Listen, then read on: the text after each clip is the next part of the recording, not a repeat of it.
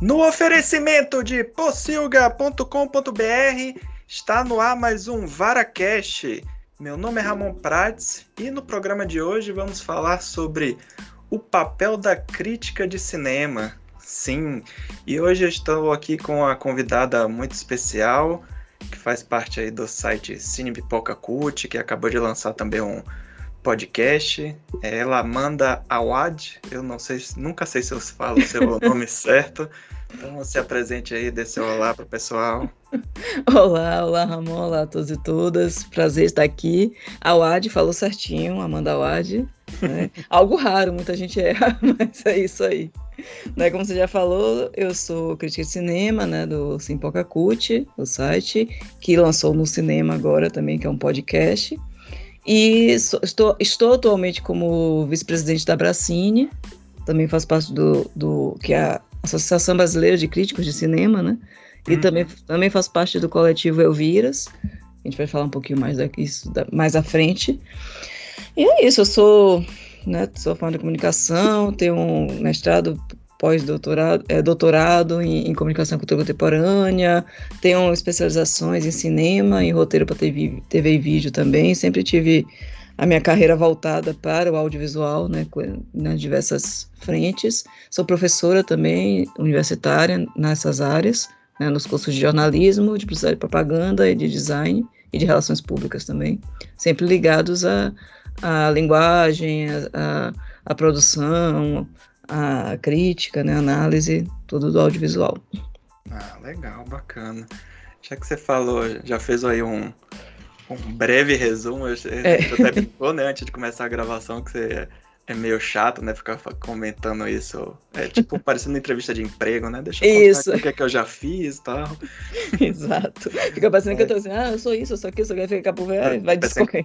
Ou parecendo que tá se gabando, né? Não, porque eu tenho mestrado, doutorado, não sei o quê. Mas antes da gente partir para especificamente para comentar sobre a nossa pauta de hoje, então hum. vamos falar um pouquinho aí dessa da sua carreira, desses seus projetos. Surgiu agora esse finalmente vocês fizeram aí um podcast, né, do Cine Pipoca Cult, uma parceria lá com a Sub do podcast. Como é que surgiu aí Exato. essa como é que surgiu essa parceria? É, na verdade, o Sim ele existe desde 2009, né? Então a gente demorou muito para fazer um podcast, a gente ficava sempre nessa vem entra, não entra, entra, não entra, porque é uma linguagem que realmente fala a muitos públicos. Sempre teve essa, esse, esse, essa vontade, mas não faltava braço, né? Porque o Sim sou eu e Ari Cabral.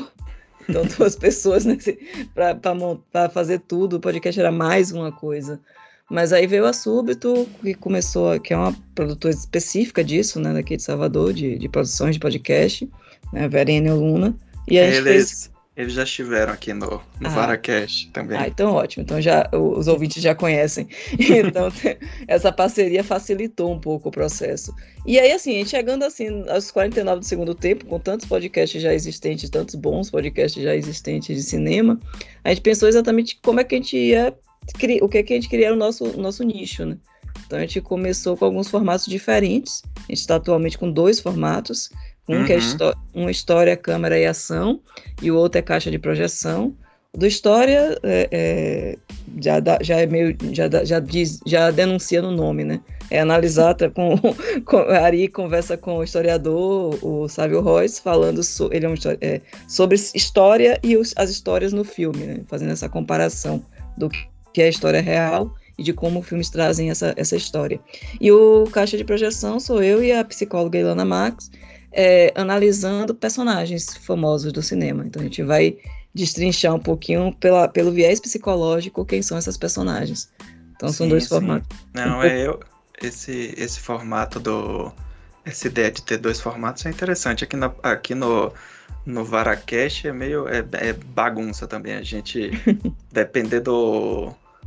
A depender do episódio, aí tem dia que a pauta é videogame, tem dia que a pauta é cinema, séries, aí tem dia que tem formato que às vezes é mais assim, tipo uma entrevista, então a gente vai. Não tem um formato fixo, a gente vai, vai variando. Aí esse do que vocês estão que você tá fazendo, que é, você tá fazendo esse de dos personagens e E o outro formato é com. Como é o nome da pessoa? Esqueci agora. Ari Cabral. Ari Cabral. Maria, né? Isso. Aí, esse do, da questão psicológica eu achei bem interessante, né? Teve um episódio lá sobre Darth Vader, depois sobre o, o, Snape, né? Do Isso. Harry Potter. E, e aqui a gente também a gente já teve participações de psicólogas, psiquiatras, assim, para mostrar. É importante, eu acho, que mostrar esse, essa abordagem, né? De, a gente teve uhum. um episódio sobre Ferris Bueller, que a gente falou Sim. aqui sobre é, a saúde mental.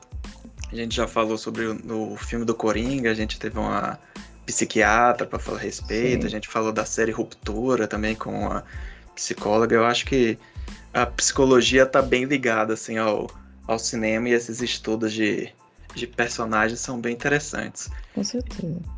E, e que você... mexe com a gente, né? A gente assiste, aquelas personagens de alguma maneira estão ali também influenciando e, e a gente se envolve, tem essa construção da empatia. Então faz, acho que destrinchar um pouquinho por esse viés é sempre interessante. Sim, sim, com certeza. É, eu sempre uso essa frase que é de Pablo Vilhaça para dizer que, é, que o cinema é uma máquina de gerar empatia, que é justamente isso. A gente vê diversos tipos de pontos de vista, de personagens diferentes, geram justamente para gerar na gente essa, essa empatia, né? Uhum. E, e aí você falou da, da Abracine, você também teve, né, o podcast com junto com o Renato Silveira lá do podcast que ele faz parte do Cinematório, né? Que é um podcast Isso. que antes ele fazia parte lá do do Cinema e Cena, né? Do, de Pablo Vilaça, uhum, mas aí depois isso. ele resolveu seguir com podcast dele. E, e aí esse podcast tá. Ainda vai ter alguma coisa? Tá parado? Como é que então, tá o então, status? então, esse podcast é, eu quando o Renato trouxe essa ideia, né? Foi ele que deu a ideia de ter um podcast da Abracine, oficial da Abracine. É, eu, eu, tava, eu era. O que, meu Deus? Eu fazia parte da diretoria mas eu não lembro qual era o carro que eu tava agora. E eu tava com um tempo mais livre, digamos assim. E ele também, e ele não fazia nem parte da diretoria nessa época. E aí é, teve esse ideia, achou a diretoria acatou, achou bom, e a gente começou com a ilusão de que ia fazer uma vez por mês. E começamos fazendo uma vez por sim, mês. Sim, eu lembro. É, no início teve alguma uma frequência, digamos assim. Isso. Aí veio a pandemia também, que a gente começou, teve, né? A pandemia parece que foi um tsunami na, em, em muitos muitos espaços, que a coisa foi, foi, foi piorando. Aí eu também fui, fui ser vice-presidente e ele é o atual secretário-geral. Então, as atribuições da, da nossa vida em geral, mais as atribuições que a gente tem da, da diretoria da Abracine, acabou deixando a gente um pouco sem tempo.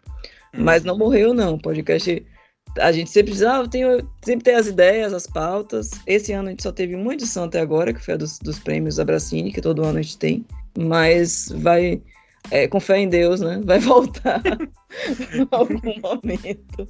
Mas já tem um bom. Um bom é, porque a ideia é sempre assim: os temas não, não, também é que não tem uma pauta fixa, um, o formato são eu, eu, e ele apresentando, e sempre dois membros da Bracine que a gente convida para discutir um tema específico. A gente sempre faz essa, essa roda de conversa com nós quatro. Então a gente, a gente vai guiando e os dois, os dois convidados. E a gente sempre tenta botar sempre com equidade de gênero e de região, né? Porque como a Brasília é nacional, Sim. a gente busca sempre colocar pessoas de, de estados diferentes, regiões diferentes, e sempre um homem e uma mulher, para poder dar essa, essa variedade de olhares também. Sim, sim, bacana.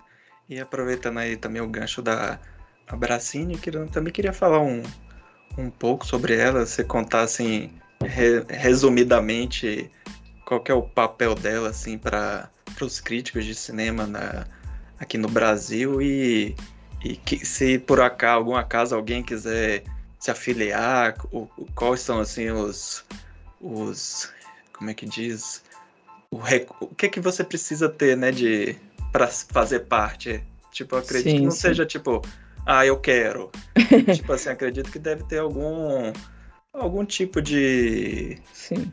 de como é que. Me deu um branco agora da palavra. Tipo, uma, é, você tem que ter uns pré-requisitos, digamos assim. Sim, me, sim. Me conte aí um pouco sobre isso. Pra não, não ficar. Eu tenho, tenho um letterbox ali que eu falo de cinema e vou, vou me filiar, né? Isso, é. Aí a gente vai chegar nessa também nessa, nessa discussão da questão do influencer, coisas do tipo, mas vamos chegar lá. pois é, na verdade, é, eu não sei quando é que vai ao ar esse programa específico, mas por coincidência a gente está abrindo filiação a partir do dia 11 de, de outubro, vai ficar um mês, de 11 de outubro até 13 de novembro. A filiação, logo no início da, da Bracine, ela era muito solta, né? Isso dava algumas complicações, porque ficava a gente esperando muito tempo para ter retorno. Então a gente resolveu, desde a da, da edição de, da gestão de Ivonete Pinto, que a gente organizou sempre de botar janelas, né? Duas janelas anuais para a de abertura por um mês. As pessoas, quem, quem se interessar, envia o, o, o currículo, preenche a ficha.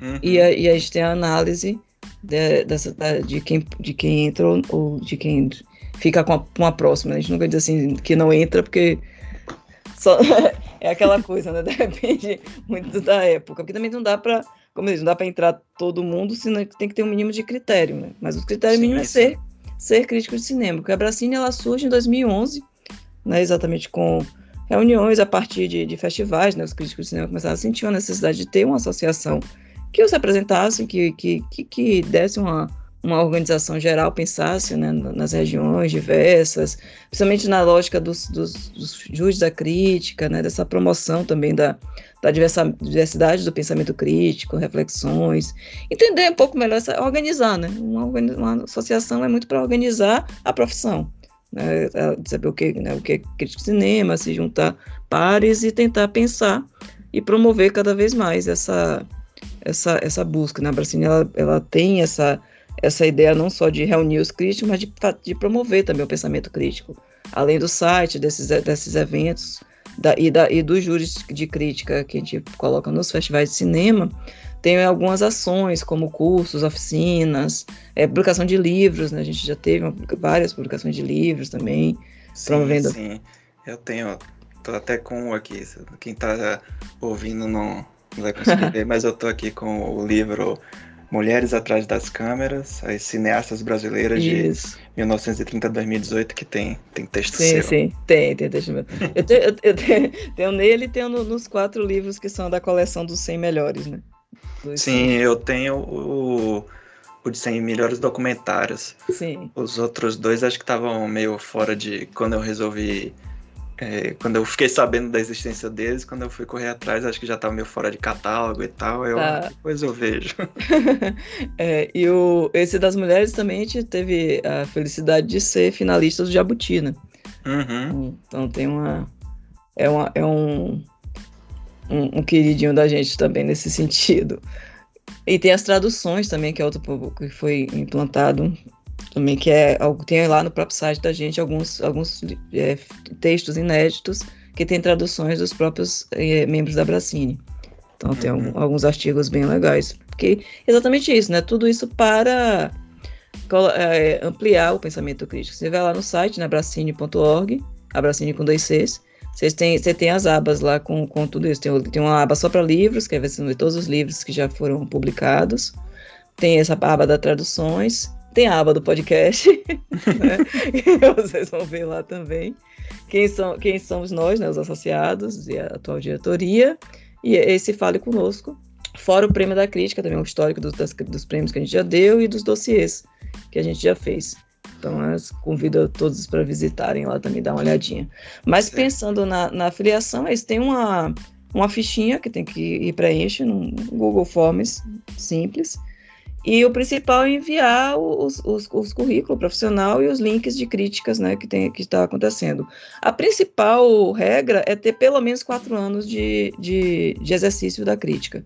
Uhum. Não é jornalista cultural, não é, é, é, que tem muita gente que, que coloca o currículo e você vê lá só tem é, uma parte mais de, de matérias, né, coisas gerais que não tem um, um, um, exercício da crítica, de fato. Então precisa ter quatro anos sim, desse sim. exercício. A gente botou quatro anos, há sempre uma discussão né, do porquê quatro anos, mas é exatamente porque é um período que a gente, que a gente considerou que é, mínimo para a pessoa sentir que realmente é, né? Porque, como diz, é, é, muito fácil a gente abrir um blog, abrir um site, começar a, a produzir e aí perde o fôlego depois, no meio. Depois de um tempo desiste, né? Isso, perde o fôlego, né? Diz, ah, não é bem isso. Ou então porque estava naquele momento específico, enfim. Então, quatro anos já tem uma certa estabilidade de pelo menos ter um, um, um currículo mínimo para a gente Sim, até analisar também o material e a evolução da escrita. Então, uhum. ter, ter, esses quatro anos é o mínimo, aí se inscrever. Aí é, o resto vão ter alguns critérios mais. É, que, que, que, que, é difícil até de, de, de, de pontuar, mas é, é. De mensurar. É, de mensurar, né? Obrigado.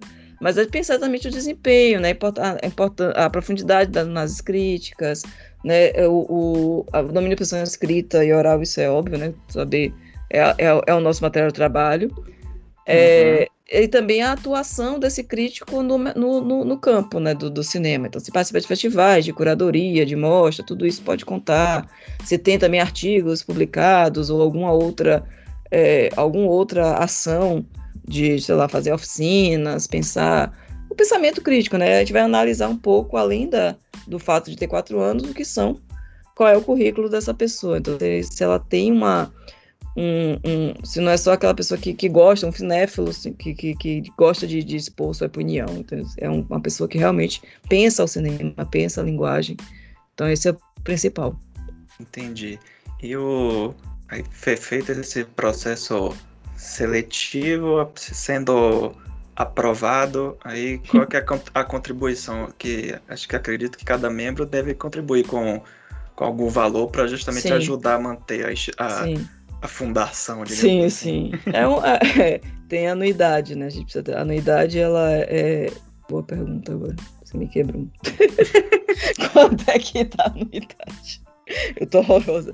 Eu acho que a gente não, não, porque a gente não aumentou por causa da pandemia, eu acho que tá, a anuidade tá 100 reais ainda. É, é um valor. É um valor. Justo. É. Acho que. E, é, é. e aí... acho que quando você cria isso de você cobrar um, um valor, é bom para legitimar a coisa, assim, para manter o profissionalismo. A uhum. única coisa ruim é que também pode ter também os uns ser humaninhos mais chatinhos que acham que porque tá pagando, que.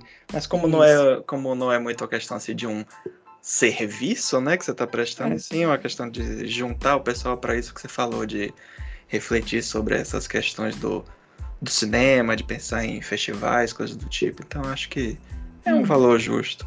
Não é, acredito e... que ninguém vai estar tá fazendo parte da diretoria por dinheiro, que ninguém vai ganhar dinheiro, não. né? É, a... até porque a diretoria também paga anuidade, né? Sim, isso, sim. isso, é um ponto que já foi discutido, se, se não seria bom ter essa, essa isenção, mas é, é paga. Tem a tesouraria que presta contas, e assim, a, a associação, ela é registrado em cartório, tem CNPJ, tudo certinho, então precisa ter uma fiscalização, né? E esse valor é mais para os pequenos custos mesmo, inclusive desse cartório, das coisas da carteirinha que é produzida e enviada, algumas, é, até algumas para é, esses serviços que a gente presta, né, de, por exemplo, uma oficina, a pessoa que, que, que dá a oficina paga o cachê, ou então a, a tradução, as traduções, que também há um, um cachê para quem faz as traduções, então tem sempre. E a diretoria, se precisar, não ganha, exatamente para ter essa idoneidade, de dizer que não está escolhendo né, pares para poder ganhar dinheiro, que não tem nada. Pelo contrário, é mais dor de cabeça que tudo. Mas é. E aí tem a carteirinha, né? Quem, quem paga, tá com a unidade em dia tem direito à carteirinha e tem direito a participar, a se, a se candidatar e participar dos júris e, dos, e, do, e das ações gerais, né? Pro, propor uma, um, uma tradução, participar dos livros, participar do, do, de, de alguma oficina, coisas que, que, que possam surgir. A pessoa tem que estar em dia com a, com a anuidade. Ah, bacana. Então, fica, vou, quando tiver aberta aí as, as inscrições, você me fala para a gente divulgar também aqui para na Bolsilga para possíveis interessados. Eu até já, já tinha pensado assim nessa em, em me inscrever mais pensando nisso mesmo, hein, de alguma forma. Não, assim, não que eu, eu não, não vivo da crítica de cinema, mas uhum. assim, já, já tem um bom tempinho assim que eu escrevo, me interesso pelo assunto, leio. Talvez comparado com muitos outros críticos, realmente não. não a gente pode até entrar nessa discussão também do, o que que, o, o que que te faz um crítico, né? Assim, Sim. questão de estudo, coisas do tipo, mas eu penso mesmo assim mais de alguma forma de contribuir mesmo para para associação, que eu acho que é bacana mesmo. Uhum. É, com certeza. Bom, bons, bons pensadores e pessoas interessadas é sempre, são sempre bem-vindos. Né? Uhum, sim, sim. Então pronto, então acho que é, tem um outro projeto também, né? O que você citou da, da Elvira, das coletivas de mulheres, críticas de cinema. Ele está envolvido assim diretamente com a Bracine? Qual que é o objetivo? Não, não, não tem, não tem uma, uma um envolvimento direto. Na verdade, a, a, Elvira ela surgiu da, da angústia né, de, de algumas mulheres críticas de ver a discrepância de quantidade de homens e quantidade de mulheres sim, nos espaços sim. em geral. É, eu não sei, assim, eu já estou aqui em Brasília tem desde 2010, tem uns 11, 12 anos.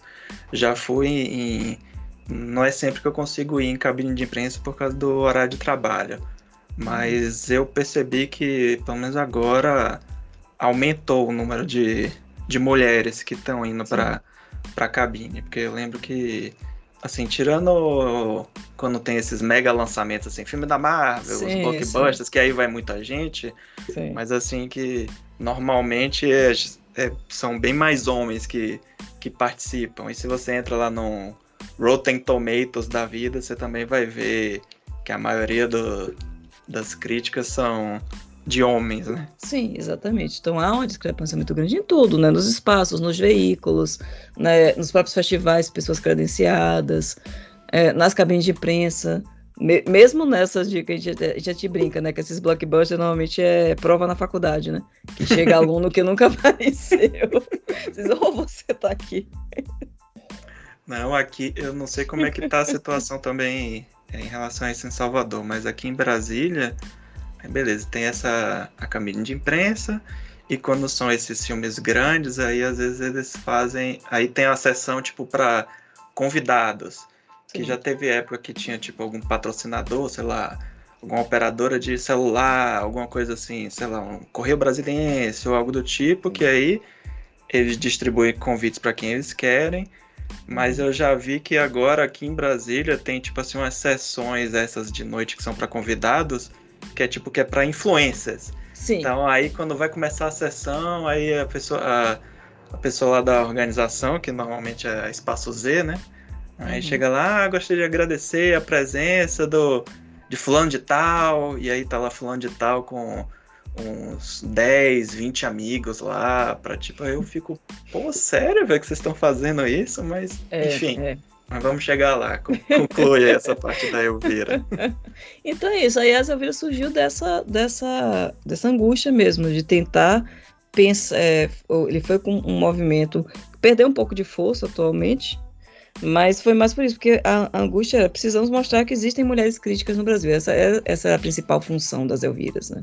de mostrar que existiam mulheres críticas, que também era possível, quando você pensar o seu evento, sua, seu curso, sua, seu, é, sua cabine de imprensa, sua, sua, seu festival, começar a pensar nesse, nessa equidade também, tentar olhar, porque a desculpa era sempre, ah, a gente não encontrei uma mulher crítica, ah, não vi, é, procurei, sim, mas sim. não tinha, não conheço nenhuma. Então vamos conhecer, né? Vamos unir essas mulheres, colocar todas num, num coletivo para dizer que tem.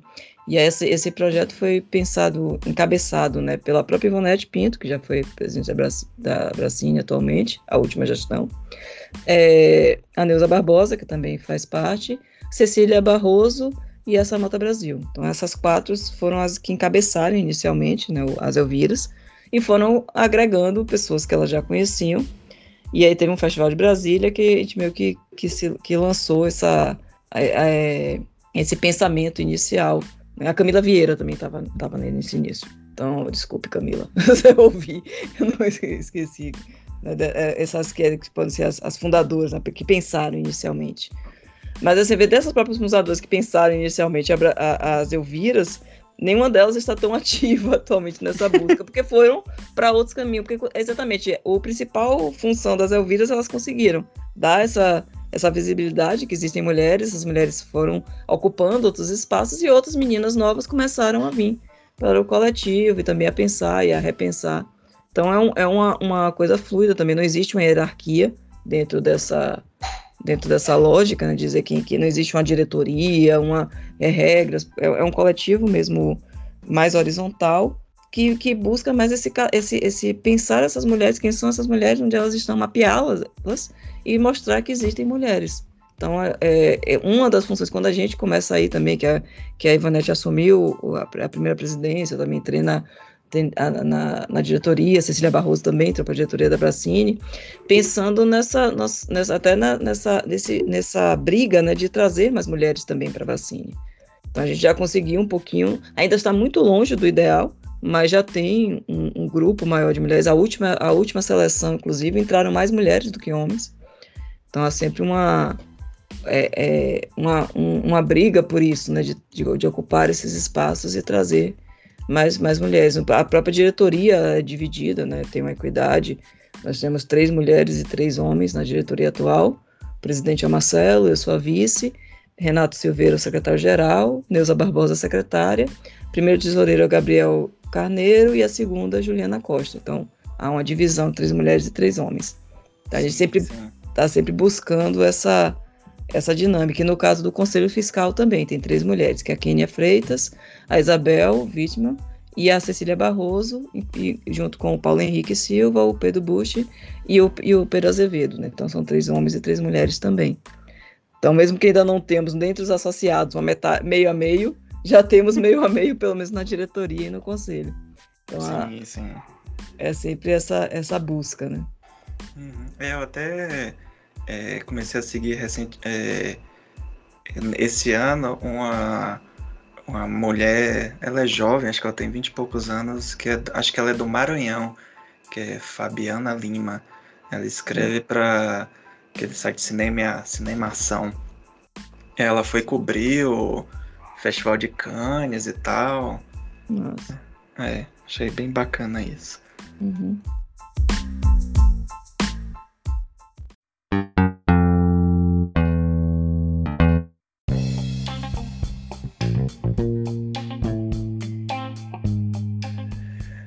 Vamos lá, então vamos agora aqui para nossa pauta principal, né, que é justamente esse o papel da crítica de cinema nos dias de hoje. É, uhum. E aí eu trouxe você justamente por ser aí da área acadêmica também, não só tem um site, escreve sobre cinema, mas também está ensinando, mostrando para os alunos né, a, a importância dessa análise. E a gente vive hoje, né, assim, um meio que um declínio, né, pelo menos assim da da crítica escrita, né? Acho que teve, teve a questão assim da pessoal que faz vídeos que que alguns fazem, né? Algum uhum. trabalho interessante. Tem até a Isabel Boscov, né? Que era da Veja, que tem feito uns vídeos é, relevantes. Isso, virou é, meme, né? Virou meme, é, viralizou. Mas, assim, a gente tem percebido que o que tem surgido mais, assim, são é, o pessoal que dá dicas, que é meio hum, que a isso. parte, assim, de uma fake curadoria, digamos assim.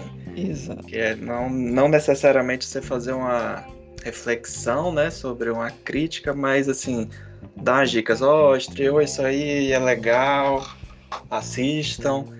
E aí surge, né, isso que a gente estava comentando dos influenciadores e que a gente até antes de começar aqui a gravação estava comentando que eu incluí isso aqui na pauta, que eu recebi aqui um, um e-mail da assessoria dizendo que vai ter um, uma competição entre influenciadores das capitais brasileiras para escolher qual vai ser a primeira cidade que vai ter a sessão do filme Adão Negro. Então, assim, a gente chegou nesse, nesse ponto.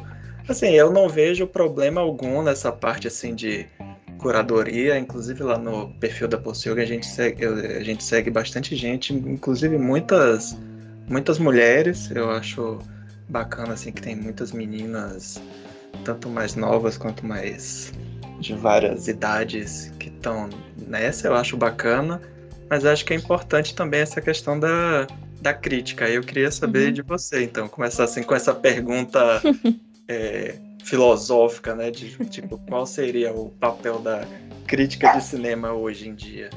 Pois é, né? Você quer botar, já começa botando no esparro. a papel da crítica de cinema, porque é isso que você está falando. A, a, a, gente não pode negar a mudança, não é só da, da crítica de cinema, mas da imprensa em geral, né? A lógica do próprio jornalismo, ele tem esse, essa, essa perda da influência, dessa, desse, do papel do formador de opinião, que vai se pulverizando com essa tal cultura participativa e com essa, com essa essas redes sociais e essa, esse surgimento dos influencers e toda uma, uma dinâmica que as novas gerações começam a, a, a ver, a, a, a, falar né, com os próprios pares e, e vai na, nessa, nessa dinâmica. E, e você tem que ente entender que isso é uma coisa, não já ficar falando, ah, porque tem meu tempo, senão fica aquele. Aí vai entrar naquele estereótipo do, do crítico chato, né, que tá ali reclamando. Não, eu sim, aqui sei sim. tudo, eu sei uhum. tudo, você não sabe nada, e não, não, não, cabe, né? O que a gente não, não pode perder de vista é só essa noção de que, que, que gostar ou não gostar de filme, opinião, todo mundo tem. Né? Todo mundo pode ter, todo mundo assiste um filme, né? Você vai lá, né? Questão da Dália diz. É, é, gostei, é, não gostei, né? É, é bom, não é bom, vá lá, eu indico, eu recomendo. Isso, e aí você. e, e, se você concorda, você tem um gosto parecido com aquela pessoa que você começa a seguir, você vai seguindo. Ah, se ele gostou, eu devo gostar também, e vai seguindo aquele fluxo, né? Então tem essa, essa lógica de cara que tem uma função. É isso que eu quero dizer, existe uma função que as pessoas. que a gente não pode também brigar contra isso. Agora tem que entender que o papel da crítica e o papel do, do, do, especialista, daquela pessoa que estuda a linguagem, que entende o cinema, é exatamente essa, essa, esse, esse ponto a mais. Não é só dizer gostei ou não, não gostei. É, é exatamente aprofundar, analisar, trazer uma, uma, outras referências, né? abrir um pouco a mente da, da, da, da, das, das, pessoas que do senso comum que ou, vê aquele filme como mais um entretenimento e, e discutir a linguagem, né? Isso é um ponto importante.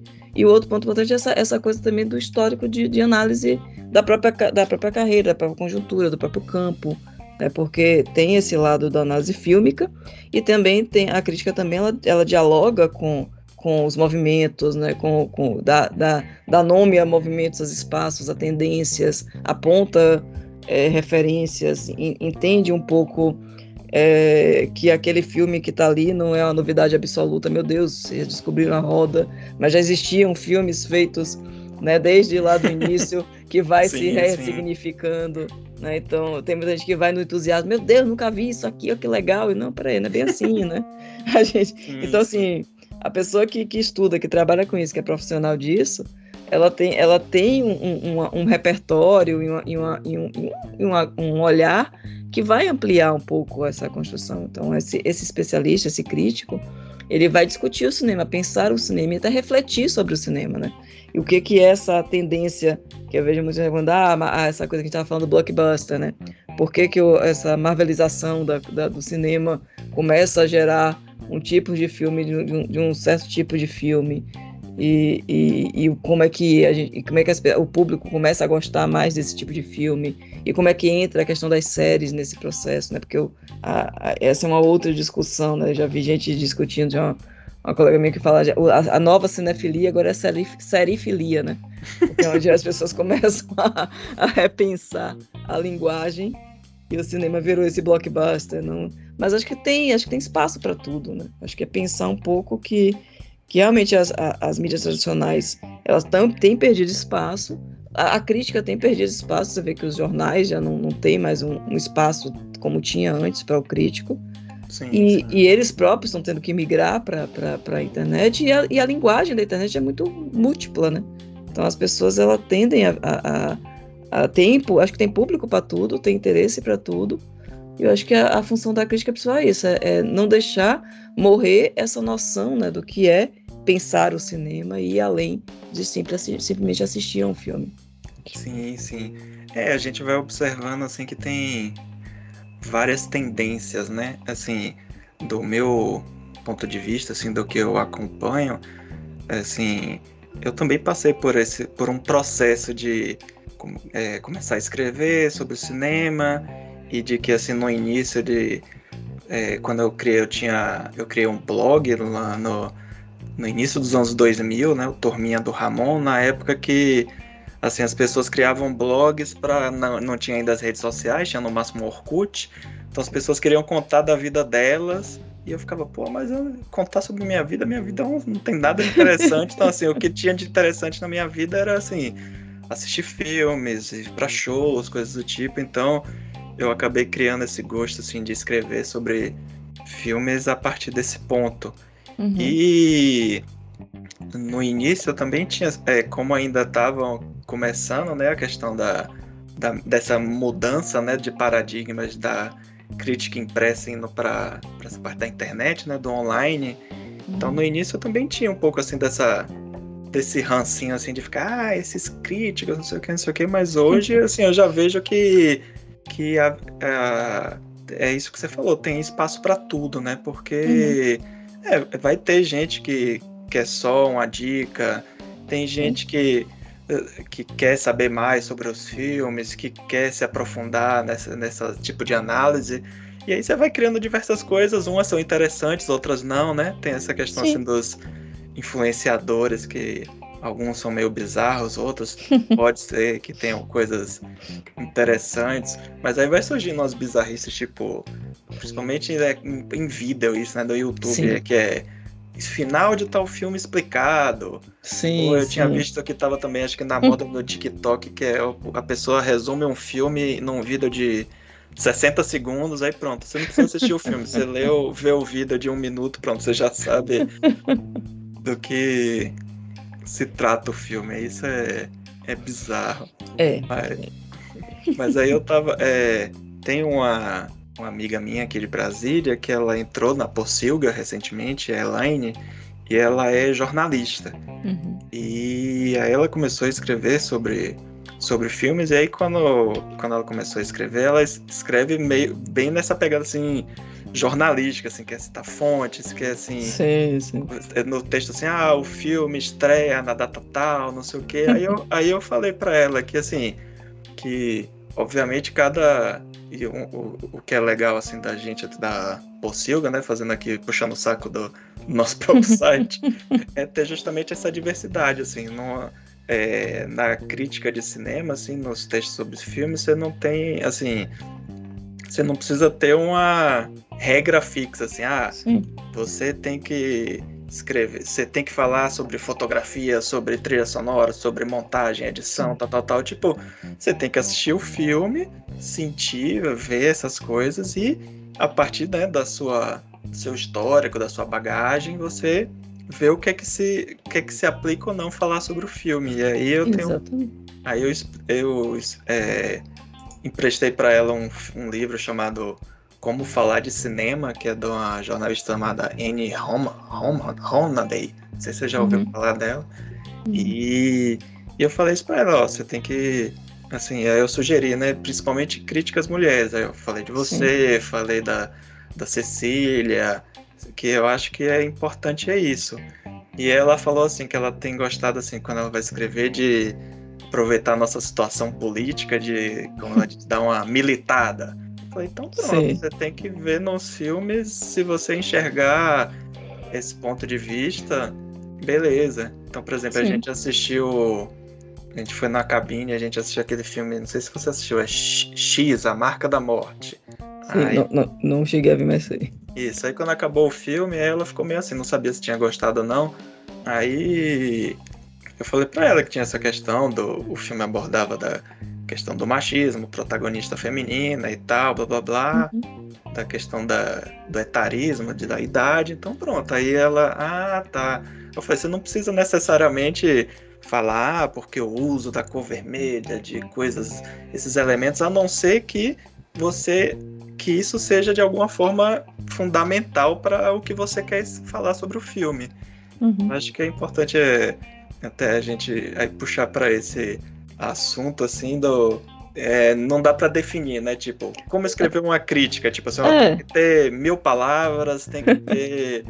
é, você tem que. Se você não citar o, outros filmes, é, não tem uma regra, né?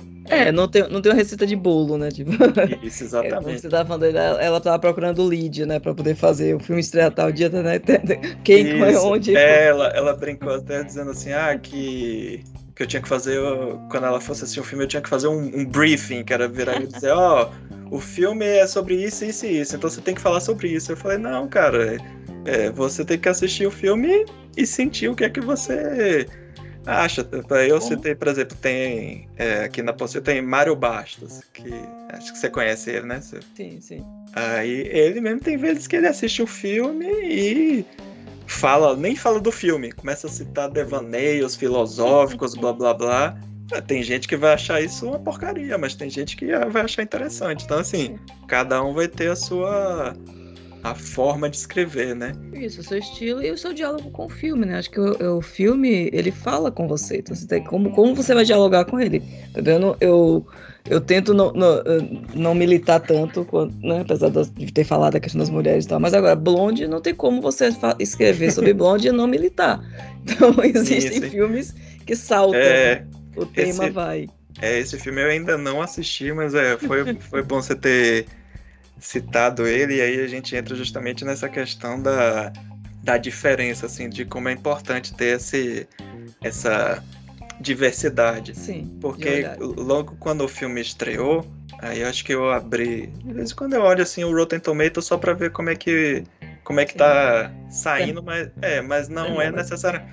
Não é necessariamente um determinante. Obviamente que se assim, é um filme que eu nunca ouvi falar, não conheço o diretor, não conheço ninguém. E chega lá, não tem ninguém dizendo que o filme é bom, então eu já não fico tão interessado. A não ser que, tipo, a temática, alguma outra coisa, algum ator, alguma coisa me chame a atenção.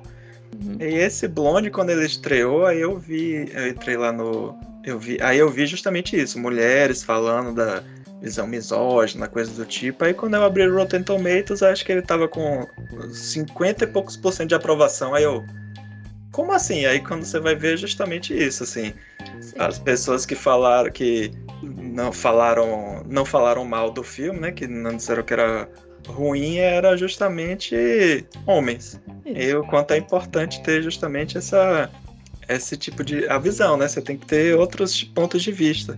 Exato. Teve o filme recente também que eu até escrevi a respeito para a Silva, o filme chamado é, Man, é, como é o título? Tem um título em português bizarro. É. Deixa eu olhar aqui, peraí. É, mas enfim, que é justamente fala, né? Tem uma protagonista feminina, fala do, da questão do, é, dos homens serem do mal, blá, blá, homem é tudo uma desgraça e tal. E aí eu, eu gostei, achei o filme interessante e tal. Fiz essa. essa é Man Faces do Medo, o nome do filme. E aí, é, tem esses títulos em português ótimos, né? É de, do diretor Alex Garland. Aí eu assisti o filme e tal, tive. É, é um filme que é daqueles filmes que não, não são é, tradicionais, é usando aquele clichê é filme de arte, entre Sim. aspas. Que é um filme que ele quer ter uma resposta do público. E hum. o filme, para mim, teve um determinado. Um, uma reflexão sobre o que eu fiz sobre o filme.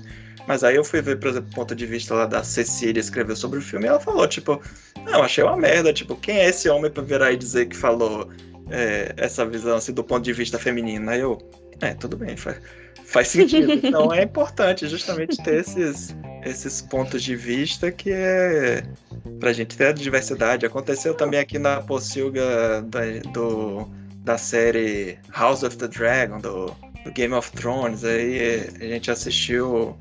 Teve um episódio lá que virou uma polêmica. No, a polêmica dentro do episódio era a virgindade de uma das personagens.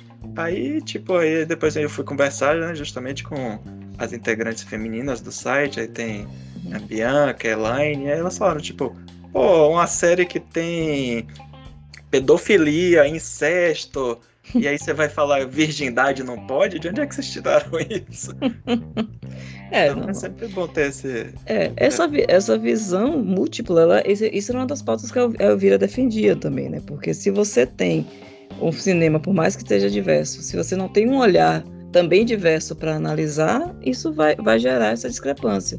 Né? Eu sempre falo com meus alunos que o cinema, história, historicamente, ele é um homem branco hétero cis.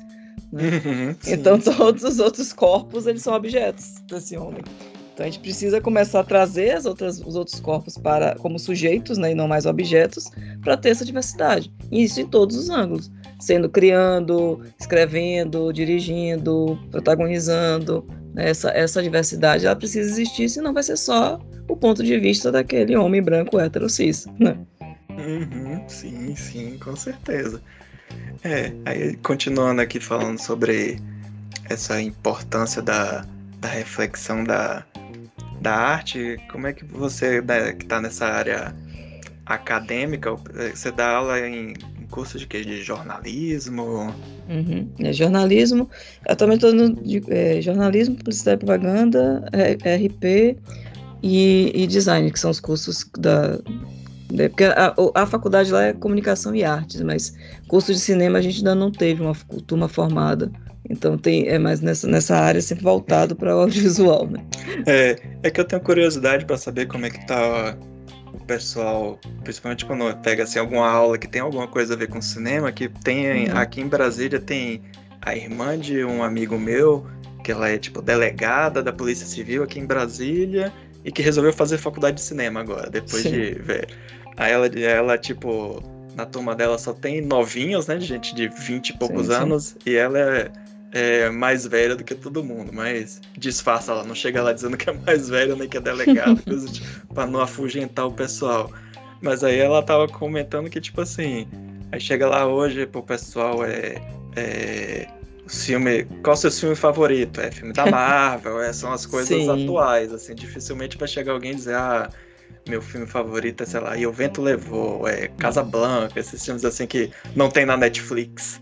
Não, com certeza. Não, é, não tão longe, não. Filmes da década de 80, o povo não sabe o que é. eu sempre faço essa, essa, essa enquete. Isso é uma enquete que eu faço às vezes para apresentar, né? Os alunos se apresentarem e pedir um, um filme favorito. É, tem, sempre vem por cá. E agora, um, um, termômetro da Marvel é que atualmente, nesse semestre agora, tem dois TCCs. Eu estou orientando dois TCCs que são sobre a Marvel legal, interessante. São dois TCCs é para pegar a Marvel. Semestre passado teve outro sobre a, Mar a Marvel. Então você tem, a Marvel realmente está dominando um pouco a cabeça e os cinemas, né? Se a gente for olhar. É, porque de, de, é um case de sucesso, né? É. Assim, de achou um meio termo assim entre crítica e, e, público, que assim os filmes dificilmente vai tem algum filme da Marvel que tem críticas muito negativas, assim, no máximo as críticas são mornas. Inclusive, até eu acho que o filme que teve a maior, mais críticas, não por acaso é dirigido por uma mulher, né? Que é os, os Eternos. Mas é. assim, eu acho que a Marvel é um, é um. Eu acho que vale sim essa, esses estudos justamente para a gente é, refletir sobre isso, né? A questão da indústria. Que, é, que eu acho que a Marvel, os filmes da Marvel, eles são ao mesmo, ao mesmo tempo que é um negócio genial, ao mesmo tempo também é bizarro, por causa dessa questão da indústria. Sim. É genial que é tipo assim, você fazer um universo que já tem mais de 20 filmes, que você consegue manter uma coesão, né? De Sim. seja é, visual, né? visual, temática, coisas do tipo, por mais que tenha filmes que tenham gêneros diferentes, mas você assiste, ah, isso aí é, é da Marvel.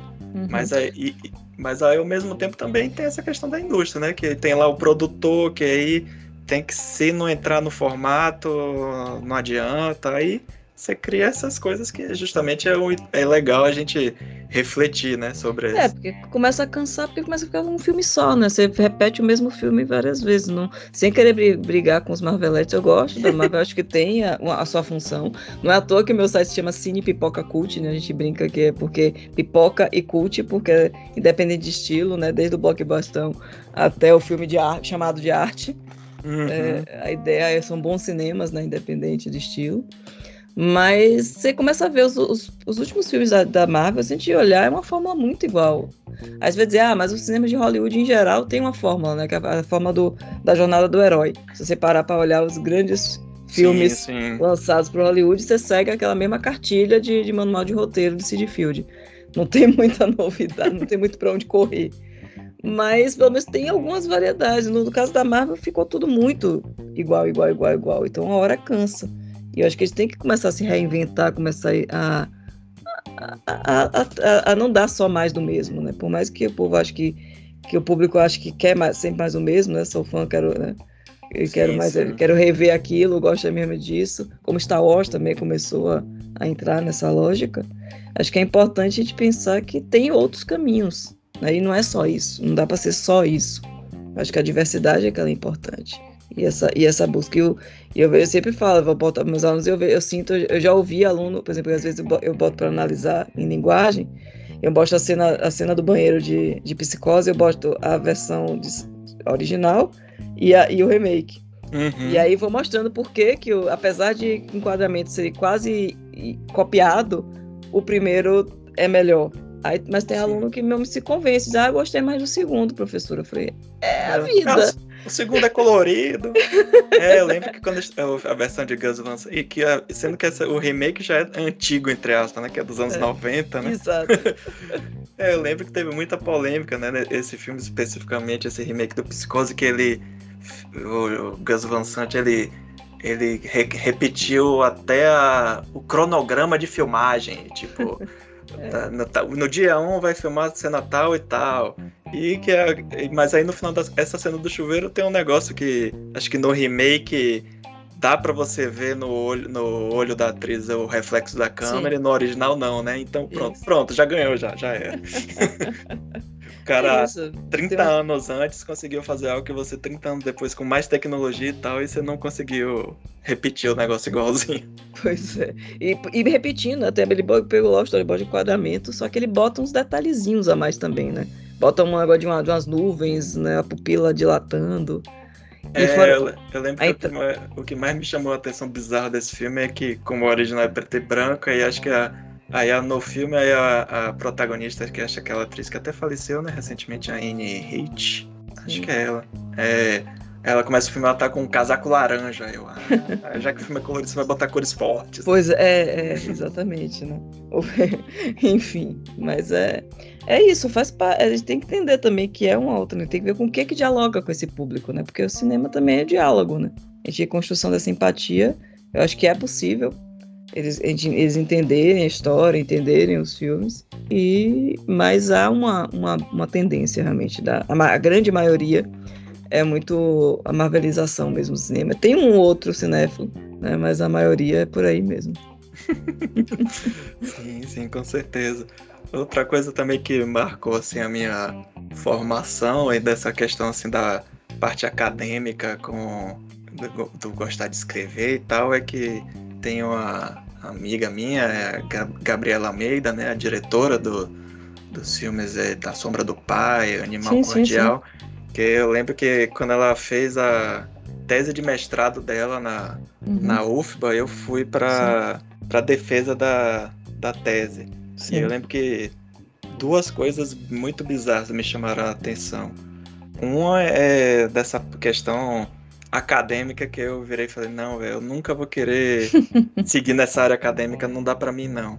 É que depois que ela apresentou tudo e tal, aí uma das pessoas da banca virou e falou assim: "Ah, você é, pegou o, os livros e você pegou também o, o roteiro, né, dos filmes para comparar, que a a tese de mestrado dela era a comparação da adaptação de três livros de Stephen King para o cinema. Sim se eu não me engano, era O Iluminado, Cemitério Maldito e Christine, o Carro Assassino.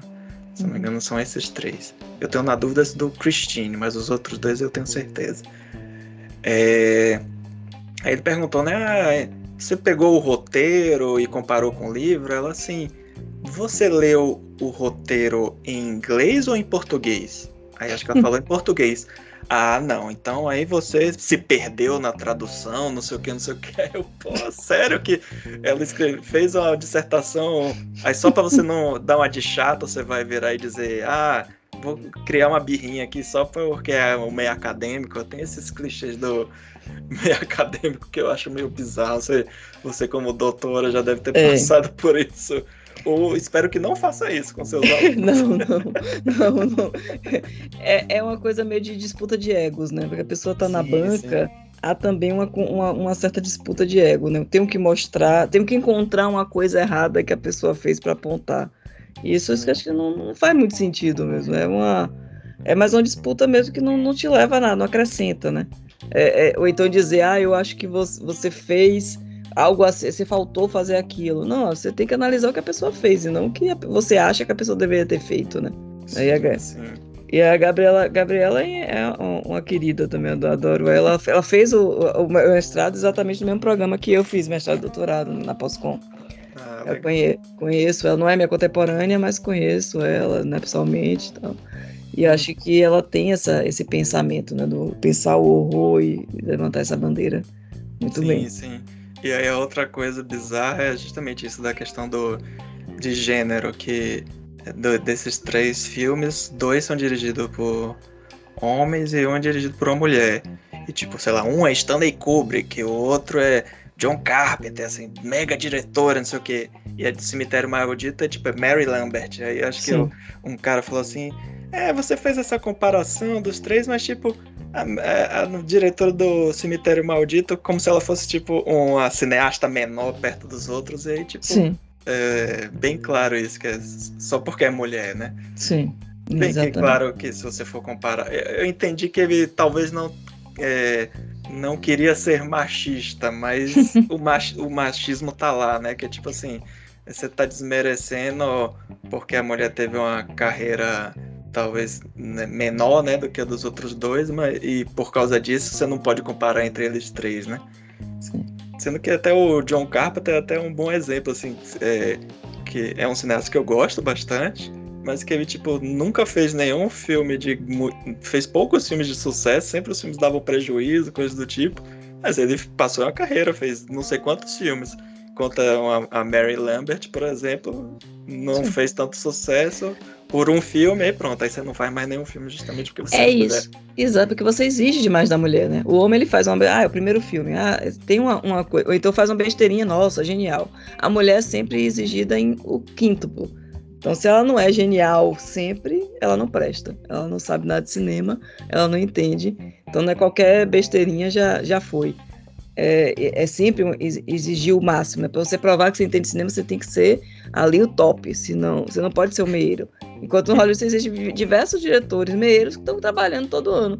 Agora, a mulher, se ela não for top, ela ou vai fazer um filme independente sem grana, ou ela ou ela não, não vai ter espaço, porque o, o, no meio, né, naquele filme médio, mediano, você vai dar emprego aos homens, os homens medianos, né? Mulher não tem direito a ser mediana. Ou ela é excepcional, ou ela não presta para aquilo. Uhum. É, e é justamente por, por, tudo isso que a gente falou que, pelo menos assim, ao meu ver, essa questão da, da crítica de cinema, né? É, por mais que ela tenha perdido espaço, eu ainda acho ela fundamental justamente porque, porque é, que talvez quando você faz só um, um reviewzinho mais simples ou só desgostei, não gostei, vai lá diz é, três estrelas, pronto. Sim. E você não faz essas reflexões justamente disso que a gente está falando, seja de gênero, de estética, coisas do tipo, que acho que é o diferencial, né? Que mesmo para se você não tiver isso, você acaba influenciando até mesmo os que dizem são influenciadores, porque uhum. Tá tudo Exato. interligado de alguma forma, né? Exato, não, não dá um, olhar ao filme, né? Não pensa esse filme, não. Aí você vai dentro das, desde as polêmicas, né? Da, da, dessa construção, por exemplo, o filme agora do Nope, né? O Não Olhe, né? Do Jordan. Peele. Eu vi muita gente dizendo, ah, é, o filme é, ah, é um filme de terror horroroso. Não, ele perdeu a ideia de, de falar sobre questões raciais e sociais. Eu falo, é, como tipo, assim, gente? Como o, assim? Filme, o filme é todo sobre isso, né? Tá, não tá tão explícito, só porque não jogou na cara. Isso, exatamente. é, é, é, a questão da sutileza, né? É o que eu acho genial desse, esse especificamente, o Não Não Olha, é justamente isso, é que ele funciona das duas formas para mim. Seja dessa forma, entre aspas, mais superficial, como um filme de suspense e tal, mas justamente quando você vai olhando essas referências que não estão tão na cara, digamos isso. assim, né? É, ele não dá aquele plot twist de dizer, olha, isso aqui é racismo, né? Mas desde o início da concepção do filme, né? dessa família. Primeiro colocando a família negra no, no, no protagonismo, sim, sim. já é. E, e, mostrando que eles eram o que é que eles são, né? Aqueles que criam os cavalos que vão ser os cavalos de Hollywood para brancos subirem. Já, já, já foi.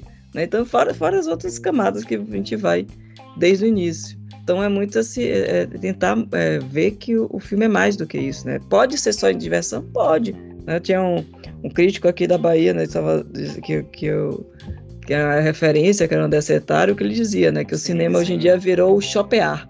Né? Você vai ao shopping, come um sanduíche, pega uma pipoca, vai dar um passeio na sua e vai ao cinema. Então as pessoas hoje em dia estão shopeando, né? Faz parte do shopear. Mas... E como ele dizia também, você pode ver filme é, 30 anos vendo filme todos, todos os dias e você não ser um cinéfilo. Porque você só vê o filme como mais uma coisa. Né? Você não vai entender o filme, não vai aprofundar, não vai querer estudar, fazer uma refer referências, entender quem é aquele, quem é aquele autor, aquele diretor e que outros filmes fez, como é que dialoga. Né? Você não vai criar um repertório nesse sentido, nesse olhar mais, mais técnico. Então é, é possível, é possível, é. E, e para esse público, esses influências só gostei ou não gostei, funcionam e, e fazem parte do, do jogo também, né? Sim, é, não tem problema quem, quem gosta de consumir, consumir, né, filmes assim, sim, né? Não sim. Pro... Aí é confiar no algoritmo da, da Netflix, do serviço sim. de streaming. E que é outra coisa interessante que a gente vai alimentando o próprio algoritmo, né? Porque o filme que está em destaque acaba todo mundo você tendo que ver, porque está todo mundo falando, e aí você sim. dá mais um view e vai aumentando e os outros vão ficando escondidos ali. Sim, sim, esse negócio que Netflix inventou dos top 10, né? Dos mais isso. assistidos, é, serve só pra isso, né? Pra criar Exato. esse fake hype, né? Exato, é quanto mais você vê, mais vê, porque ah, todo mundo tá vendo, então eu tenho que ver também. Então você tem que começar, aí gera esse, esse burburinho. Sim, sim. Outra coisa que eu lembrei, assim, do que eu tinha ranço da questão da, da crítica, é, também é dessa mesma época, assim, da, da migração do impresso para digital, é que a Folha de São Paulo, e eu até percebo que ainda hoje, não, acho que é meio que um padrão editorial do jornal, é que às vezes os caras querem escrever a, uma crítica e tem que ter alguma manchete, alguma coisa uhum. que que chame a atenção. Sim. Eu lembro que um negócio que me marcou muito é um filme, um remake do Fantasma da Ópera do início dos anos 2000, que eu lembro que a chamada da crítica era algo tipo assim, é estátuas de cera tentam replicar a abertura do Fantástico. Aí eu é tipo assim, eu entendo que você achou o filme ruim, mas quando você escreve dessa forma, parece que você tá tipo menosprezando o negócio e não simplesmente é. refletindo de, você fazendo é. seu papel de crítico, dizendo por que, que o filme não é bom, entendeu? É, mas aí vamos, vamos, não sei nesse caso específico que houve, mas defender, tentar defender a categoria, que muitas vezes quem dá esses títulos chamativos não é o crítico, sim, é o editor. Sim, eu sei disso. Eu não, já, é isso, né, é, eu já trabalhei, eu, já tive uma coluna no, aqui no, no Aratu Online e aí eu escrevi o texto e quando eu vi, eu, quando eu vi o título na, no, no portal, eu tomava susto. Às vezes, meu Deus, o que é isso? Por quê, né? E faz, é porque assim, é, é da editoria, né? Não tem jeito. Você não tem um controle total sobre isso. Às vezes, quando fica bizarro demais, você pode reclamar. Já sim, sim. Né? Mas, é, no... mas, uh -huh, mas eu percebo que na, no, na, na Folha de São Paulo, especificamente, é, acho que a ideia não é só a questão do da chamada, não. É o próprio sim. texto em si, ah, às tá. vezes, é criar, uma, okay. criar essas fake sim. polêmicas. Sim, sim. Já que tá todo mundo gostando, você é o do contra e vou detonar Isso, aqui. ou o contrário, tá todo mundo falando ruim, aí tá todo mundo falando mal, aí você sim. quer defender. Enfim, às vezes rola é, isso, mas é. faz parte. Também. Também faz é, parte. É aquilo que a gente falou, né? Vai ter vai ter gente que vai escrever coisas interessantes, coisas bizarras, né? E cada um vai ter seu estilo, né? E como Sim. agora tem, tem essa maior independência, né? Então você acaba encontrando coisas. Eh, você não precisa ficar focado em nos, na grande mídia, né? Aí você tem, tem lá o Cine Pipoca Coach, uhum. tem a possível. você, pode você pode encontrar outros tipos de opinião e também não ficar só nessa de Rotten Tomatoes. Tem até essa discussão, né? Se o Rotten Tomatoes influencia ou não na, na bilheteria dos filmes, que aqui no Brasil eles até é, entraram nessa também, que você entra naquele site para comprar o ingresso, né? No ingresso.com.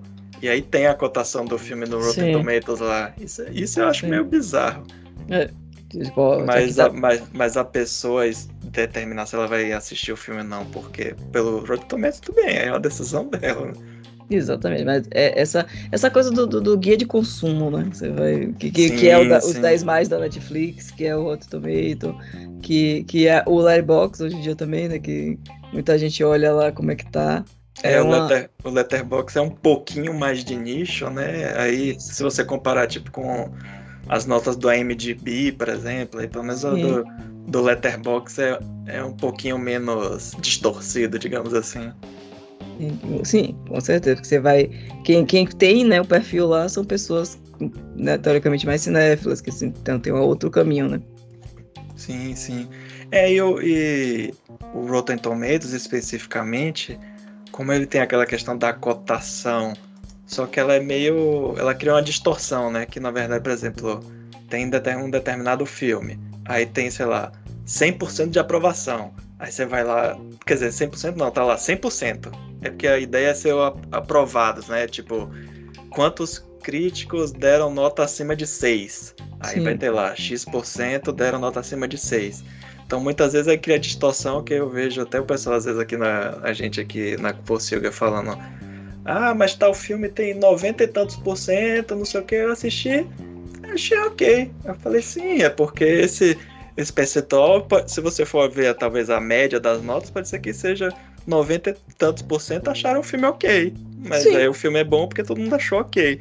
Mas exatamente. não quer dizer necessariamente que o filme é genial, muito Ex bom. Exatamente, é outra, é outra questão, né? Tipo, aprovei, ok, beleza, mas não é o melhor filme do mundo. Uhum. É, que isso tem criado também distorções, tipo, no Oscar, né? Que Sim, ultimamente na os, principal. É, os filmes que tem, nos últimos anos, os filmes que ganham o Oscar o de melhor filme, né? Tem que ser algum filme que não se envolva em nenhuma polêmica, entre aspas, é, porque é. aí você, porque você acaba criando lá na, no sistema de votação deles uma, meio que uma média, né? Então, o filme que for mais, me, mais meieiro, que não tiver é. menos notas muito negativas, pronto, aí ele ganha. Que não incomodou ninguém, né? Que e... pode não ter sido o que mais agradou, mas pelo menos não incomodou ninguém, tá ali no meio do caminho. É, eu não sei se o, esse, o incomodar é meio amplo, né? Porque teve, sei lá, o Parasita, que é um filme que incomoda, mas. Enfim, mas o filme que, o, que ganhou recentemente, né? O Ritmo do Coração. É pois é. É um filme que Sim. Eu, eu gostei, assim, me emocionei com o filme, mas realmente você para pra pensar, não, eu não daria o Oscar de melhor filme pra esse negócio jamais, mas. Não, é. Mas eu entendo o porquê que ele ganhou, mas é meio bizarro isso, mas. É. Enfim.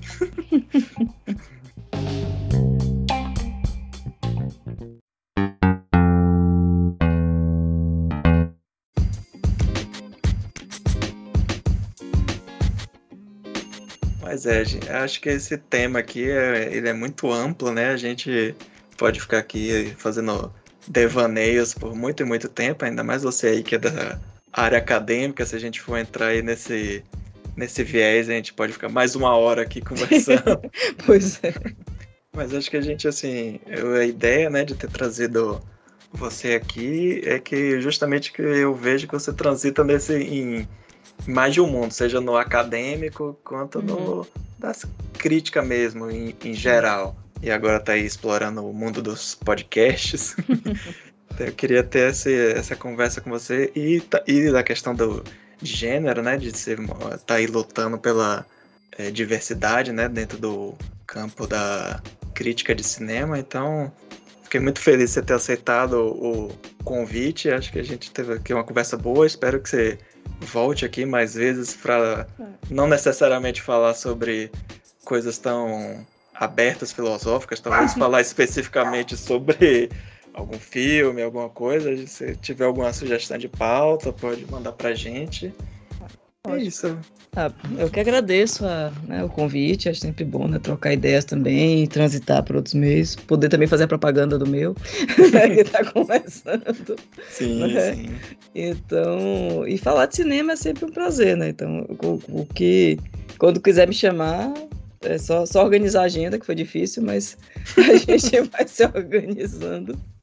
Então, e, e podemos estar aqui com É, é, e é isso, né? Acho que é importante acho que a gente deixar esse, essa, essa reflexão, né? De que a crítica não morreu, nem vai morrer, e acho que tem espaço para todos, acho que tem, tem espaço para o, o guia de consumo, para gostei não gostei, para o, o, o, esse oba-oba também generalizado que às vezes tem. E tem esse espaço também para quem quer refletir, quem, quem, quem quer aprofundar, quem quer discutir para além do próprio filme, muitas vezes, como você falou, né? Tem, eu acho que tem críticas e críticas. Mesmo no campo da crítica existem estilos e existem públicos para tudo, né? Tem pessoas que gostam mesmo de, uma, de um tipo de abordagem ou de outra. E, é, e, ou então gostam daquele crítico ou daquela crítica específica, saber a opinião daquela pessoa e, e como ela viu aquele filme, né? Como é que ela destrincha aquilo.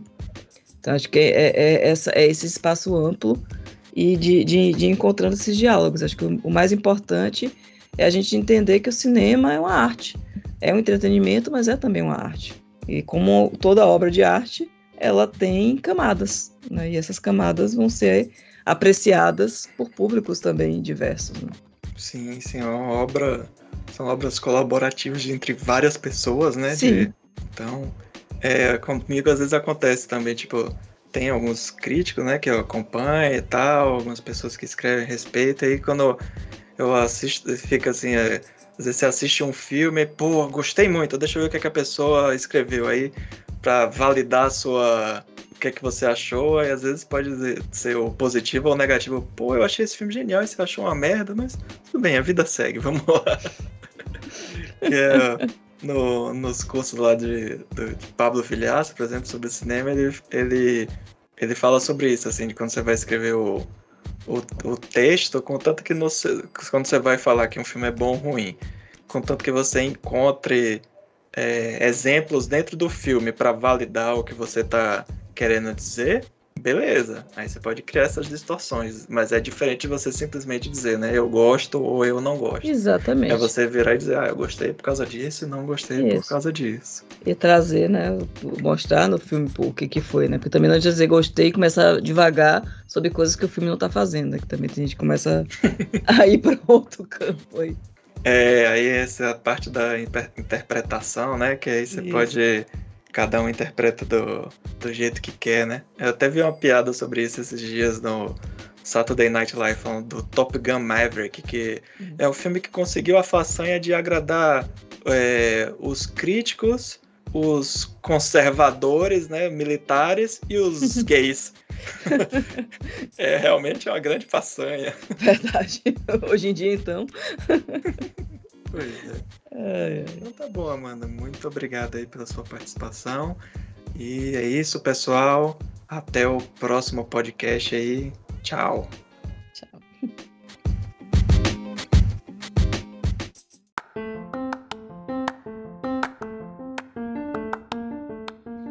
VaraCast é um oferecimento da rede Possilga de podcasts. O nosso site é o possilga.com.br. Nossas redes sociais, Twitter, Instagram e Facebook estão como The Possilga, T-H-E Possilga. Nosso e-mail é o contato arroba possilga.com.br.